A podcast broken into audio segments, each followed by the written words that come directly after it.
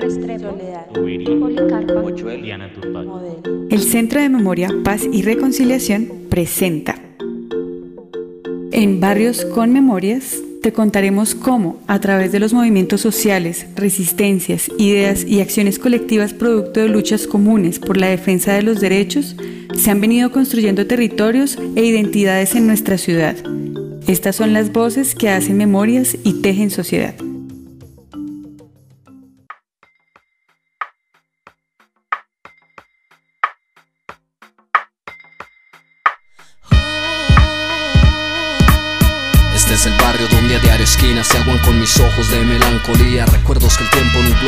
Días. Aquellos consejos de mi abuelo y mi vieja querida. Que duras partidas fueron. Esa es la vida, me dice. Bienvenidos a Barrios con Memorias. Nos encontramos en el sector El Codito y eh, este será el segundo capítulo de la serie Los barrios del sector El Codito en los cerros nororientales. Le damos la bienvenida a Sebastián y Carlos López. Bienvenidos y muchas gracias por estar con nosotros en este podcast. Ay, muchas gracias también por la invitación. Muchas gracias, muy amable aquí para colaborarles. Bueno, vamos a hablar un poquito de algunos temas. Nosotros sabemos que algunas de las problemáticas que se han vivido en el territorio y que se han desarrollado tienen que ver con los impactos del conflicto armado. Quisiéramos saber cuáles son los principales problemas y cómo la comunidad ha enfrentado este tipo de casos, qué tipos, digamos, de violencia se han vivido producto de ese conflicto armado o qué tipo de víctimas habitan el sector. Bueno, yo creo que se podría definir parte de la aceleración de la urbanización del codito de todo este sector es producto del conflicto armado en su, en su gran parte, ¿no? Entendiendo pues que, gran parte de, los, de las personas que habitan este sector provienen de diferentes regiones del país, aún, aún hoy, digamos, por como consecuencia de- de- de- del conflicto armado colombiano, se pobló no solo el Codito, sino gran parte de las, de las urbes en Colombia. Entonces se podría definir, digamos, que parte del, de- del problema, pues, digamos, o, digamos, del resultado de, de- esta urbanización es, es, es el conflicto armado en sí.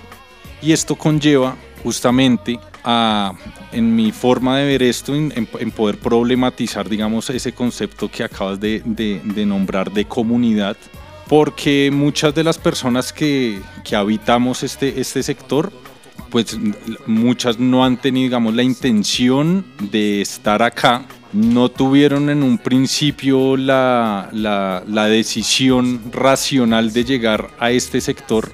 Entonces eso genera, digamos, una falta de cohesión social. Hay, hay, hay déficit, digamos, en cuanto a, a, a unos vínculos fuertes entre vecinos y vecinas, sin que esto sean generalidades. Pero cuando existe comunidad, se pueden resolver problemas comunales, ¿sí? colectivos, de una, de una manera más efectiva, de una manera más apropiada, apropiada eh, digamos, en cuanto a, al momento y, al- a- y a lo que está sucediendo, en lo que denominemos como problema. Pero cuando las personas que habitan y comparten un mismo territorio provienen de diferentes regiones, mantienen tradiciones, historias, pensamientos, costumbres diferentes y aterrizan en un lugar que tiene unas dinámicas de hábito sociales, culturales, económicas diferentes a su lugar de origen, pues es muy complicado ¿sí? que, que se puedan, como digo, pues resolver estas, estas problemáticas de una manera más efectiva. Entre ese tipo de cosas, pues está el tema del espacio público, de lo comunal, ¿sí? las basuras, se podría denominar también pues, la venta, el microtráfico, el cuidado del agua. El codito está ubicado en un cerro por donde corre mucha agua, pues las lógicas, las dinámicas de, la ciudad ya conflictúan en sí por, con este tipo de recursos hídricos. Entonces, antes, digamos, de, de- de encontrarse con, con un montón de problemas que, digamos, que son habituales en este sector, digamos, antes de eso es la cual es la causante de esto también y por qué son tan difíciles de, de resolver estos problemas. ¿sí? Y esto va es justamente por un resultado pues colombiano y mundial pues de, del conflicto armado. Bueno, a través de la historia de estos cerros, ya todos lo saben, muchas personas fueron desplazadas de sus, obras, de sus lugares de origen. Los sitios que buscaban siempre eran las ciudades para poder medio proteger a su familia o ellos mismos. La mayoría de los asentamientos aquí son, vienen de personas de las regiones de Boyacá y del Tolima, fueron las primeras familias que empezaron a llegar a este territorio. Posteriormente ya empezaron a llegar gente del valle, de la costa y obviamente toda esta cuestión de culturas conllevó a que las diferentes culturas empezaron a tener sus conflictos internos por los espacios, por su ambiente, por su forma de ver la vida, de respetar la tierra o no respetarla. Y la mayoría de los problemas que tenemos ahorita se deben a que falta de sentido de pertenencia por nuestro territorio, el respeto por el agua, por el espacio público, por nuestro aire, por nuestra juventud, por las niñas, por los niños. No estamos viendo, somos muchas organizaciones en el territorio, pero todas somos alejadas. No hemos logrado engranarnos. O cuando tratamos de engranarnos, ya vienen los cambios de pronto administrativos, los cambios de juntas de acción comunal, los cambios de gobierno. Y cuando hay cambios de gobierno, obviamente las cuestiones de la política infieren mucho en el territorio porque aparecen nuevamente los colores, las, rivalidades por todo esto, ya acá, el microtráfico, la falta de ausencia de los entes de gobierno. Hacen un, vienen, hacen una miradita y se alejan nuevamente, nos utilizan a los jóvenes, utilizan al campesino, utilizan al niño. Hoy más que todos las personas de la tercera edad se dejan influenciar por estos actores políticos son los que a veces influyen mucho en el territorio para que las decisiones que deben favorecer a la juventud no salgan a flote porque los, digamos, la tercera edad, no todos, no permiten que estas cosas fluyan. Se dejan manipular por una libra de arroz, por una tejita, por un ladrillo, por obviamente por la necesidad de terminar de construir su territorio, su espacio. Y lo decíamos, el respeto al agua, al territorio es, bastante, es una de las fallas que mayor tenemos en este territorio, en nuestros cerros nororientales.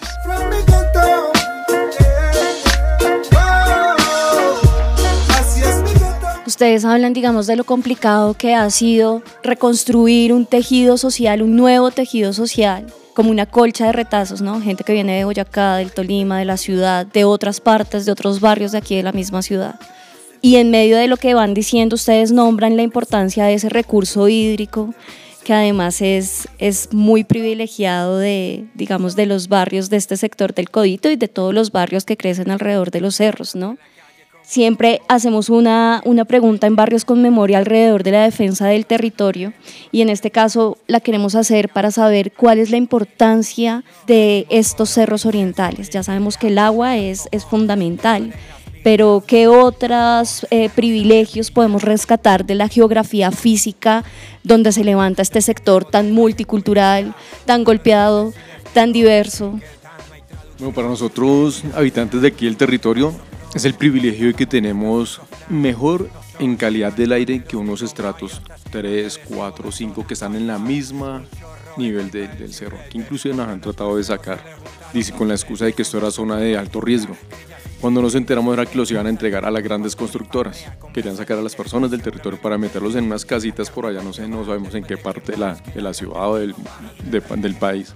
Y ya cuando nos enteramos de esto dijimos, no, casas con estructuras de, que pueden soportar cinco o seis pisos donde en cada piso viven dos familias, multiplicamos eso para que son todas esas familias hacinadas en una casita prefabricada, pues no justificaba.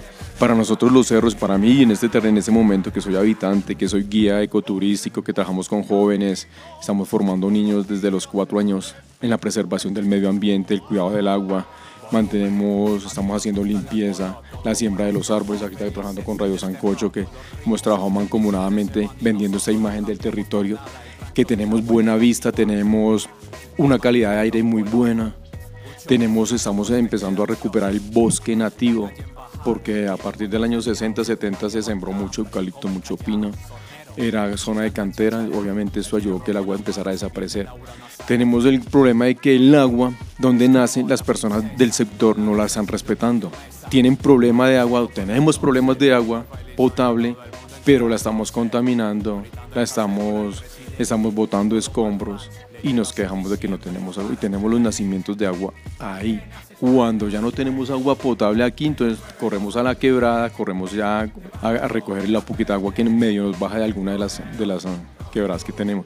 Pero el resto de los nacimientos, si los invitamos, ya con territorios se dan cuenta que estamos contaminados, llantas, basura, aguas negras, está invadiendo todo este espacio y nos estamos quejando por nuestro preciado líquido.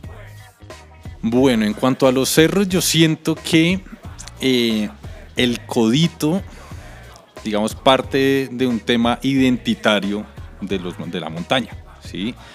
Si uno piensa en el codito, piensa en cerros, piensa en, en Buenavista, ¿cierto? Que hay una, una, creo que es la mejor vista de toda Bogotá, de verdad, es hermosa la vista.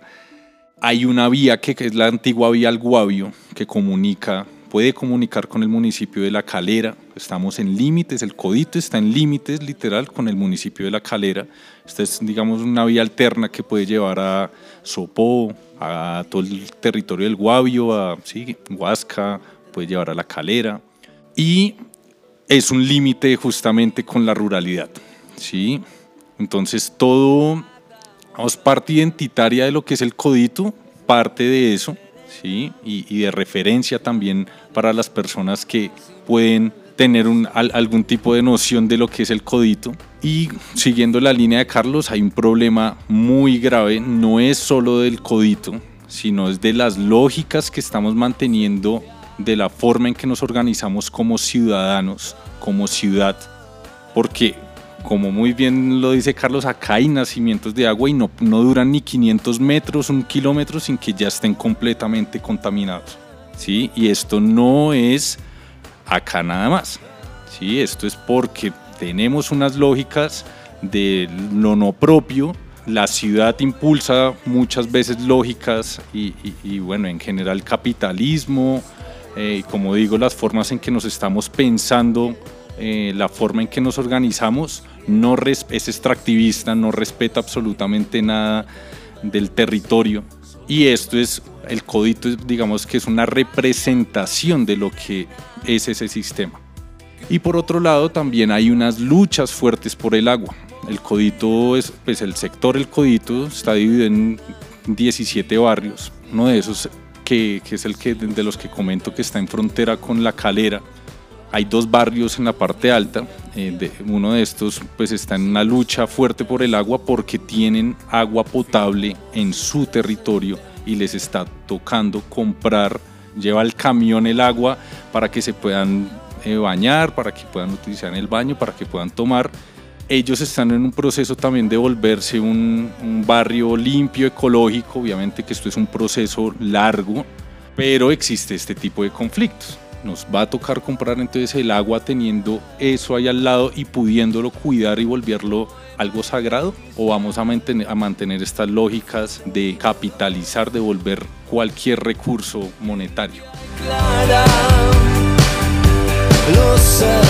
Sin duda el, el, cuidado por el agua y por todos los ecosistemas que, que rodean una ciudad, además capital como Bogotá, pues es fundamental no solamente para asegurar la subsistencia de la gente que vive en la urbe, sino también de esas personas que se mezclan entre lo rural y lo urbano, ¿no? Y, y, Bogotá es una de las pocas ciudades que se mezcla esa cultura campesina, casi siempre referida a lo rural, y una cultura obrera que se desarrolla en la urbe como tal. ¿Ustedes qué importancia le dan a esa mezcla campesina y obrera que hay en el sector El Codito, porque nos acaban de contar que también colindamos con, con otros barrios, con otros municipios, ¿no? Es fácil imaginarse que debe haber también un espacio rural y, y, ahí es donde se mezcla, digamos, estas dos culturas que rescatan de, de, esos dos espacios. Bueno, tenemos aquí una vereda, se llama Vereda Cerrezuela y colinda con el barrio Lomitas de Bogotá, está a la misma altura, o sea, diferenciamos vereda y barrio. Y enseguida tenemos una vereda del municipio de La Calera. Se llama Capilla, que es la vereda de Calera, Cerrezuela es la vereda de Bogotá y Lomitas, que tenemos como barrio. Es un triángulo ahí donde están los grandes nacimientos de agua, pero la tenemos envenenada. La ventaja del campesino de aquí podemos extraer que nos traen fresas, nos traen, nos proveen de leche, carne de chivo, carne de res, se provee la papita, pero también vemos cómo el campesino está contaminando la misma tierra, la está envenenando. A veces vemos la papa, pero ya cuando uno pasa por el territorio, ve todo el químico que le aceleran, le meten al, al campo para poder acelerar todo esto. El obrero que vive porque tenemos campesinos que están viviendo aquí en Bogotá y se desplazan a la zona de Calera para trabajar en el agro. Y tenemos obreros que de la zona rural se desplazan a Bogotá para trabajar en sus diferentes, eh, en ornamentación, vemos en, obra, en, la obra, en lo que llamamos en la construcción. Y es una cultura donde uno ve en el filo la cultura del fin de semana, la cervecita, la chicha, la parranda, el sonido, eso, eso se vuelve eso es un carnaval. Cada ocho días eso es un carnaval. Pero a pesar de esto, ha llegado unos, eh, unas personas ya de otros territorios que dañan esa armonía. Porque a pesar de su cultura de reunirse, de tomar sus cervezas, sus chichas, otros, otros factores otras personas de otros territorios, inclusive desplazados de otros países, están interfiriendo con esa forma de vivir de ellos. Porque eso es, aquí eso es el campo pero los de que vienen de afuera, el por el medio del transporte, porque antes del transporte había un transporte, hay un transporte ahorita pirata, porque el, el legal no suple todas las necesidades, pero a través del transporte pirata han llegado muchas personas que están dañando todo este territorio, toda esta armonía, entonces está afectando al campesino. Eso es lo que tenemos ahorita. Pero nosotros agradecemos esa parte de que nos puedan suplir o que nos surten parte del alimento para este territorio. Bueno, les voy a contar un poquito de lo que yo hago y, también de, esta línea. Yo vengo en representación pues, de la Casa Memoria Viva y este espacio busca responder a las necesidades, a las problemáticas y a las capacidades locales. Ya hemos hablado de que el barrio ha crecido en su mayoría por migrantes campesinos campesinos y se puede entender así como tú misma pues, o como tú lo estás comentando, pues de, digamos del sector obrero que es el que trabaja ya en la urbe. Esto quiere decir pues que estamos está compuesto digamos, los habitantes del sector por unas tradiciones, unas costumbres, unas creencias, unas prácticas, unos hábitos que no son especialmente de acá eso también conlleva a muchas problemáticas, problemáticas de, habitabilidad de este nuevo espacio urbano. El problema también es que parte de las políticas o digamos del, del quehacer en la ciudad también es muy diferente y choca mucho con las costumbres que vienen de fuera, costumbres como sembrar, costumbres como tener animales, costumbres con la basura, con el, con, digamos, con el transporte, con el uso del agua, que son muy diferentes a las que por obligación deben considerarse acá en, en Bogotá. En el Codito no hay espacios para sembrar en las casas, pues una, por lo general una casa, si, si tendrá, tendrá un patio, ¿sí? no tiene espacios para tener animales, aunque muchas de estas cosas que les estoy comentando existen, sí hay gente que tiene desde vacas todavía, gallinas, cerdos y animales silvestres, pero existe, entonces vuelvo a la problemática que no, no estamos como política de gobierno respondiendo a las necesidades, aspiraciones y capacidades locales. ¿sí? Estamos desde un escritorio pensando que todos somos homogéneos en, cuanto a nuestra historia y en cuanto a, lo que aspiramos ser, sin entender quiénes son las personas que habitan esto, qué necesidades hay acá, ¿sí? necesidades culturales. El poder sembrar es una necesidad también para la gente, que, para los campesinos, ¿sí? el poder tener animales, y eso genera un montón de dependencias, y de malos hábitos, entre comillas, pues malos hábitos en cuanto a la contaminación y demás cosas pues que, de las que charlé anteriormente. el bafle, la corneta, sino las motos, los carros, pones a su cantaleta. Tampoco comprendo yo por qué somos tan vejigos, justitico lo que vemos, lo vamos volviendo añicos, un parque no... Muchos retos en un territorio tan diverso, ¿no? Muchas cosas por, por aportar. Afortunadamente existen agrupaciones, parches, colectivos como Radio Sancocho, como en el que cada uno de ustedes participa y demás. Y la idea de Barrios con Memorias es también poder difundir estas historias, estos ejercicios de memoria, de trabajo comunitario, para que el resto de la ciudad también los reconozca, sobre todo. Por último, quisiéramos pues que hagan una invitación a conocer, obviamente respetando como decía don Carlos, estas tradiciones, estas culturas, estos recursos hídricos, pero que nos inviten, digamos, a todos los bogotanos y bogotanas a conocer este territorio y pues ver otras, otras cosas de nuestra ciudad, otras realidades. Entonces, don Carlos, le doy la palabra a usted, ya que dijo que, que además trabajaba en temas de turismo y demás, se debe conocer esto muy bien. Sí, llevo con, en el territorio, llevo trabajando ya, viviendo 30 años y soy parte de un grupo Scout, somos los dirigentes. Tenemos 26 recorridos de diferentes distancias aquí en todo el territorio, donde conocemos todos los nacimientos de las quebradas, las problemáticas de lo que estamos haciendo. Ya cuando empezamos a trabajar con Llaveria, con Radio Popular Sancocho, que nos contactamos, hemos ido armando un portafolio de recorridos. La gran invitación es de que conozcan el territorio, porque dicen codito, uy, donde roban a los taxistas, donde atracan, no sé qué. Esa es lo que, la referencia del codito, pero no, el codito tiene gente trabajadora, sale a las 3 de la mañana por estas vías a ubicar su, su comida, a ofrecerle país al país, a trabajar, a, brindar, a velar por su familia, por sus hijos, a, sacrificar a veces su salud y su vida, porque desplazarse a esas horas desde las 3 de la mañana ya corriendo la gente por acá a buscar un transporte o que lo recompra las flores, para la construcción, porque tienen que atravesar la ciudad. El cerro tiene una, hermosos miradores. Tenemos un punto donde se ve la ciudad casi el 98%. No es por desmeritar la Paloma ni Cerro Monserrate, pero tenemos unos hermosos paisajes y senderos que son espectaculares, casi nadie los conoce y la idea es que solo vendemos una parte de esos, de esos paisajes, porque si los vendiéramos todos, esto se vuelve incontrolable.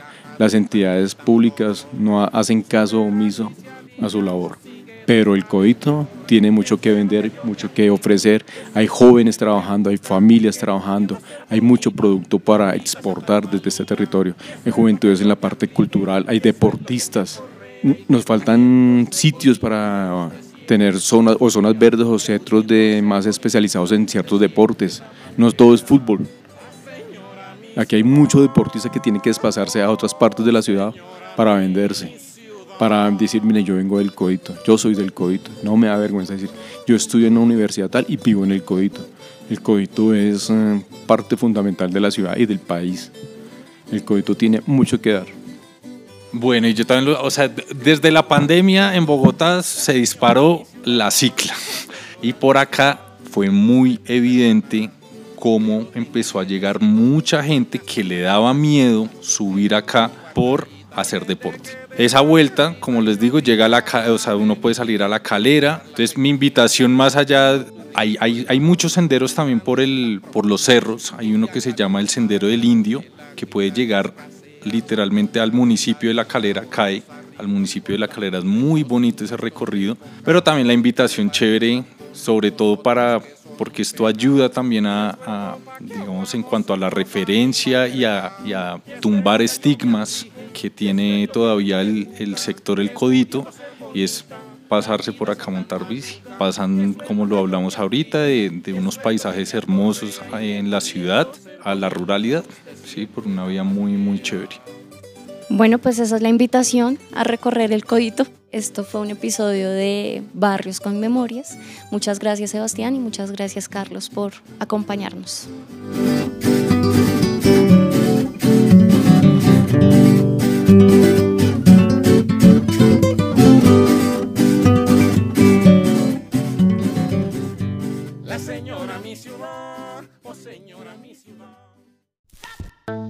Perseverancia, Palermo, El Amparo, Santa Lucía, Quirigua, Galán, Chico, Candelaria. Barrios con memorias.